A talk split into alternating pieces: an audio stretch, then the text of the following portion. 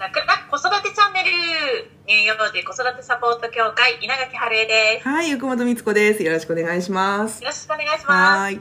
さあ、あの、先日、集団生活でこういじめだったり、先生とこう合わないっていうまあことがあったら、っていうお話をてもらったんですが、今回はその対処法について、みつこさんに伺いたいです。はい、ありがとうございます。まあで、前回ね、子供が話してくれる方がいいよねって、まず話してくれないと心配になっちゃうからっていうことで、話の聞き方をお伝えしたんだけど、その、は言っても、その中で、いえっと、対処法の中で、につながるところでですね、まず子供に先生とパパママはお話ししてもいいかなっていう許可は取ってあげてほしい。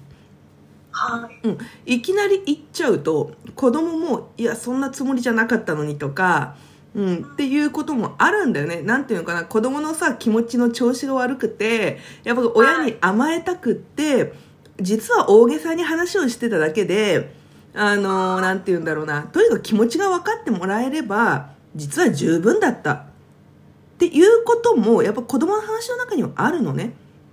はい。うん。だからあのまず一つ言う言ってもいいかなっていうことを許可を子供に許可を取ること。先生先生と話していいか。らでも、まあ、親の判断としてちょっといやあまりにもあのおかしくないかっていうふうに感じた時にはもうこれはちょっとやっぱり絶対に先生と話したいから話させてねっていう形で、まあ、とにかく無断で何かを行動を起こすっていうことはしない方がいい、うん、それはどんな小さな子供でも、それはもう幼幼稚園でも、もちろん幼稚園でももちろん。もちろん当然。うん。当然だよ。だってそれはさ幼稚園特に幼稚園とかだったらさっき最初に話したみたいにちょっと甘えたかったっていうので大げさに言ってる可能性もある。それは別に悪いことではないのよ決してね。悪いことではなくって。うん。もあるし幼稚園生なりに社会生活っていうものを一生懸命送っているし、うん、はい。自分のことを勝手になんか行動されたりなんか先生と話されたら嫌じゃない？やっぱり、うん。だからやっぱ一人の人間としてねもうどれだけ小さくても子供に先生と話すねとか話していいかなっていう形で必ず伝えるということがまず一つ。でその先生と話すってなった時には2つ考えておいてほしいことがあって1つは目的ゴールをある程度決めておくっていうこと。例えば何て言うのかな。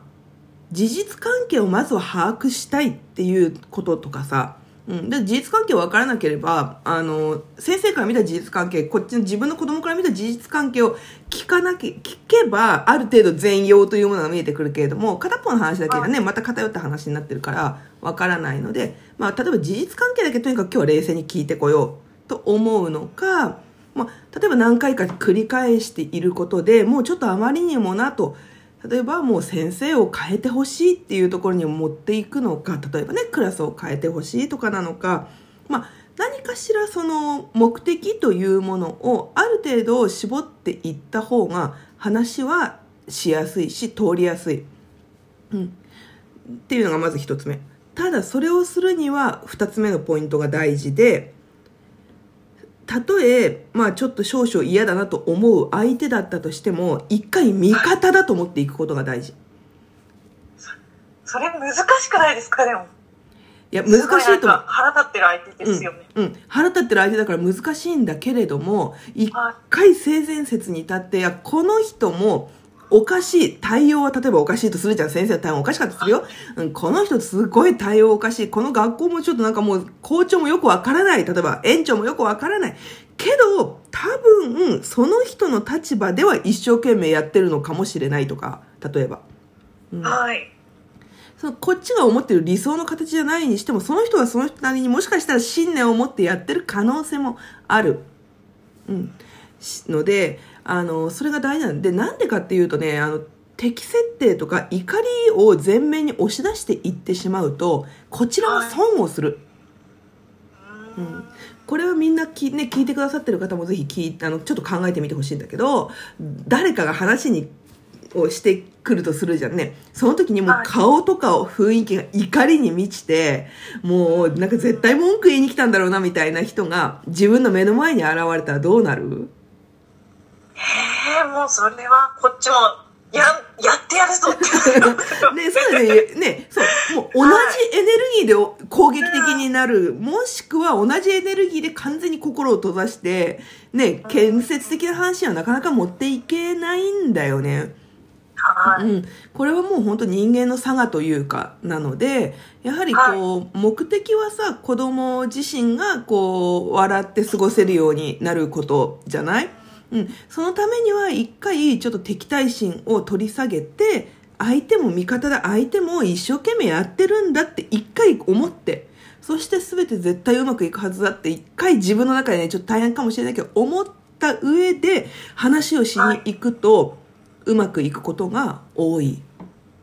へえ、うんそれは、みつこさんもご経験ありますか？ある、あら、そうだね。そういう時の気持ちというか、あのうん、怒りでこううん向かっていった時と、うんこの人は味方だって思っていった時の違いが。あ、えっとね、その、もう、私がその子供のことで、ちょっと、まあ、学校に話しに行かなきゃいけないなってなった時には、まあ、私自身がいろんなマインドの勉強とかもしてたから、あの、すっごい話聞いてムカついてたんだよ。もちろん、超ムカついてたし、すごい言葉悪いけど、この先生バカかって思ったこともあったんだけど、でも、でもそれはもう家の中に置いていった。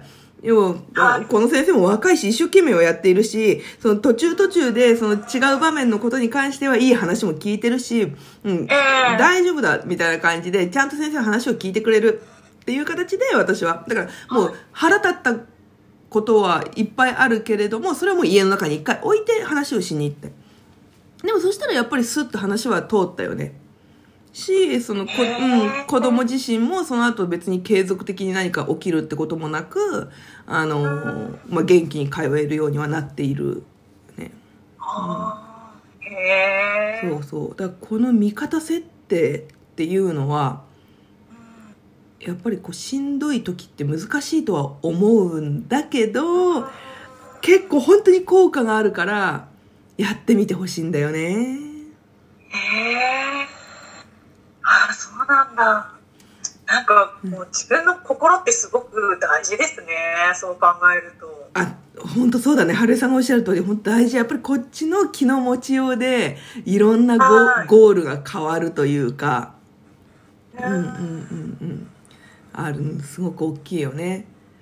うん、それも仕事の上でもそうだし、プライベートでもそうだし、親子関係でもそうだしね。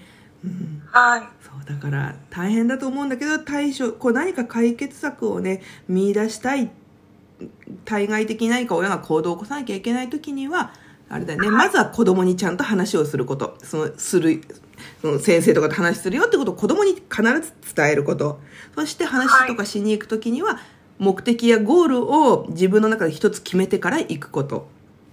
でその時にぜひ味方設定でうん、行くと絶対うまくいくから、ちょっと今もしね、しんどい人がいたら参考にしてみてもらいたいなと思うし、まあもしね、それでもちょっとやってみるけど無理だったって思ったらメッセージでもお寄せいただければ。